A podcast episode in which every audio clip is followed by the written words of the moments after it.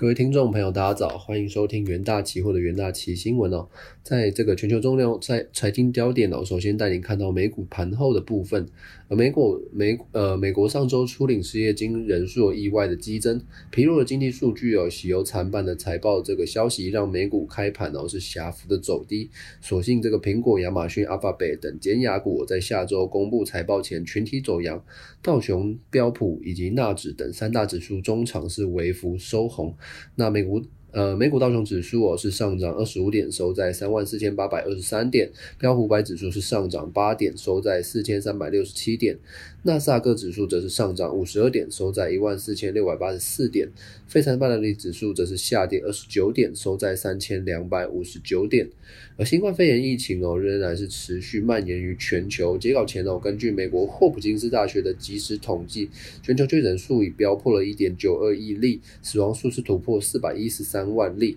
那美国累计确诊数是超过三千四百二十六万例，累计死亡数超过六十一万。那印度累计确诊数超过三千一百二十五万例，那巴西累计确诊一千九百四十七万例。而在看到第一则这个国际数据的部分哦，美国劳动统呃美国劳动统计局哦，它公布了上周初领失业金人数意外的增加至这个近四十二万哦，为五月中以来的最高，截至七月七。十七日当周，美国初领失业金人数为四十一点九万人，那预期为三十五万人，而前值是自这个三十六万人上修至所谓的三十六点八万人。上周初领呃上周初领失业金四周移动平均值哦是报三十八点五万人，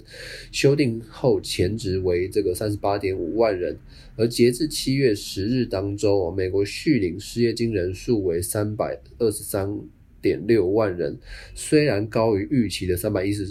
万人哦，仍然是创这个疫情爆发以来的新低哦。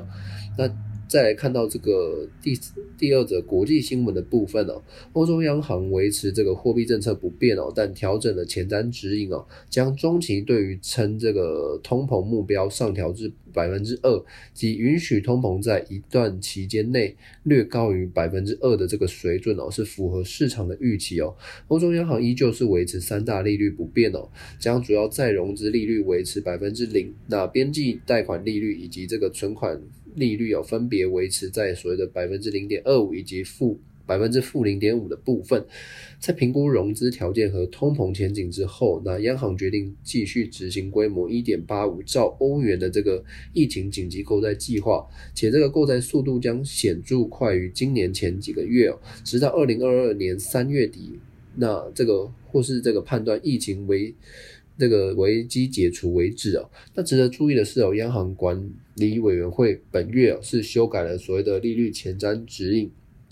将通膨目标自原先的这个接近但低于百分之二上调至百分之二，即允许通膨适度的超标。那央行预期哦，利率将维持在当前或是更低的水准哦，直到看到通膨在预测这个期结束前达到百分之二，并在这个预期。呃，预测期间剩下的时间内维持该有的这个水准，确保通膨中期是稳定在百分之二的这个目标。再看到第三则国际新闻哦，根据这个日本经济新闻报道显示哦，这个丰田汽车在二十二日表示，该公司设于这个泰国当地的全部三座汽车组装工厂，已在七月二十一日做一个停工的工的动作。那预计是持续到七月二十八日为止哦。那丰田停工的原因哦，是与这个泰国当地的新新冠肺炎疫情扩大有关哦，其中一家电缆的电缆线束厂啊发生群聚感染，导致零件调度发生问题哦。那泰国是东南亚最大的这个汽车生产国，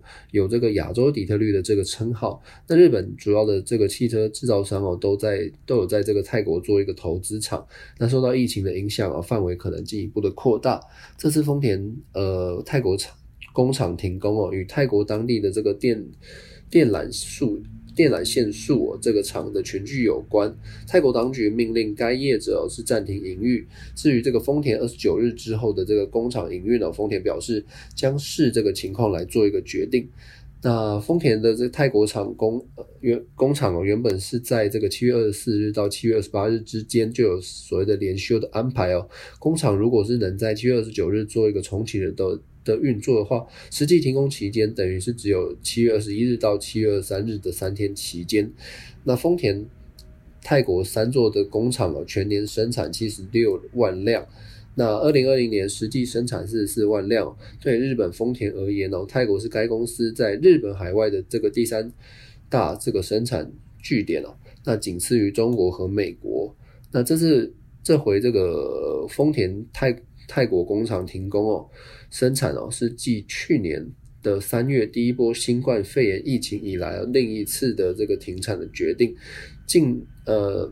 近来泰国的这个新冠肺炎的疫情是属于一种严峻的状态，首都曼谷也从七月十二日起哦实施严格的封城管制。那丰田在当地的汽车工厂。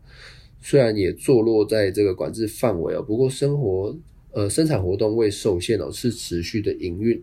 再来看到这个，由于全球晶片短缺是持续哦，美国的汽车大厂通用汽车宣布下周开始减少在北美的部分大型皮卡车的产量，以应对这个晶片荒对于汽车生产的造成的冲击。通用汽车在周三也。证实了这个，在美国密西根州、印第安纳州以及这个墨西哥的工厂将自七月二十六日起停产一周，预计在八月二日当周全面恢复正常的生产。在晶片短缺的情况之下，通用汽车已经减少了几乎所有汽车和修理车的生产，暂先将这个晶片用于更加的这个全尺寸的这个卡车身上，那并组装部分的皮卡车，暂时。存放这个库存哦，直到获得相关零件再安装完成。那通用汽车总裁也表示哦，那就供应链来说，目前晶片短缺的危机，可能是他在汽车业以来所见过最严重的危机哦。那车用晶片与其他产业所用的半导体晶片不同哦，最主要是这个供应量不足的问题。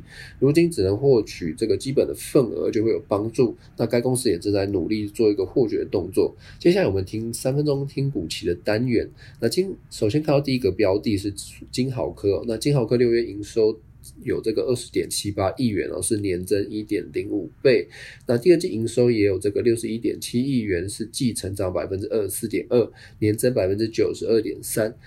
这个续创单季营收的新高。市调机构这个吉邦科技认为哦，尽管机卡。以及这个随身碟等产品哦，因印度的疫情严峻，导致印度的记忆体需求疲弱。但受惠于这个传统的消费旺季以及这个资料中心的需求，记忆体主要应用端这个需求表现强劲。金豪科期货周四也是向上冲高哦。那周四呃中场也是以做一个涨涨停的来做收。那第二个标的我们关注到国泰金哦，国泰金六月的税后获利达到一百二十九点五亿元，那累计上半年税后获利九百一十四。四点六亿元，年成长达到百分之一百八十，EPS 六点六五元，其中。这个国泰人寿在六月税后获利一百一十四点八亿元，累计上半年税后获利七百七十五亿元哦，是年成长百分之二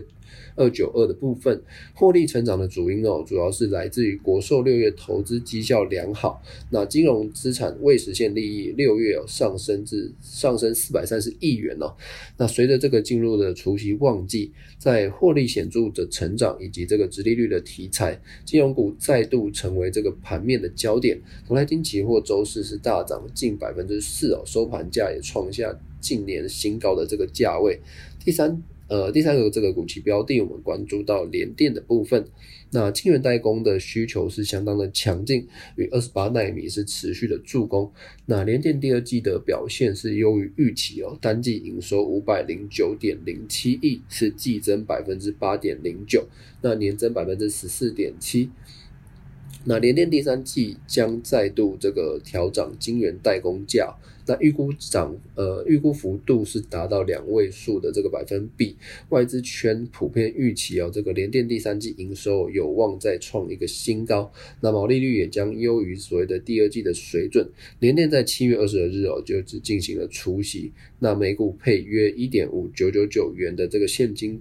股息哦，那联电期货周四也是向上开高，上涨近百分之四，但目前仍处于所谓的季线的下方，短中期均线也呈现下弯，投资人呢都可以留意相关的股期标的。以上呢就是今天的重点新闻整理，谢谢各位的收听，我们这个下周一的元大期新闻再见。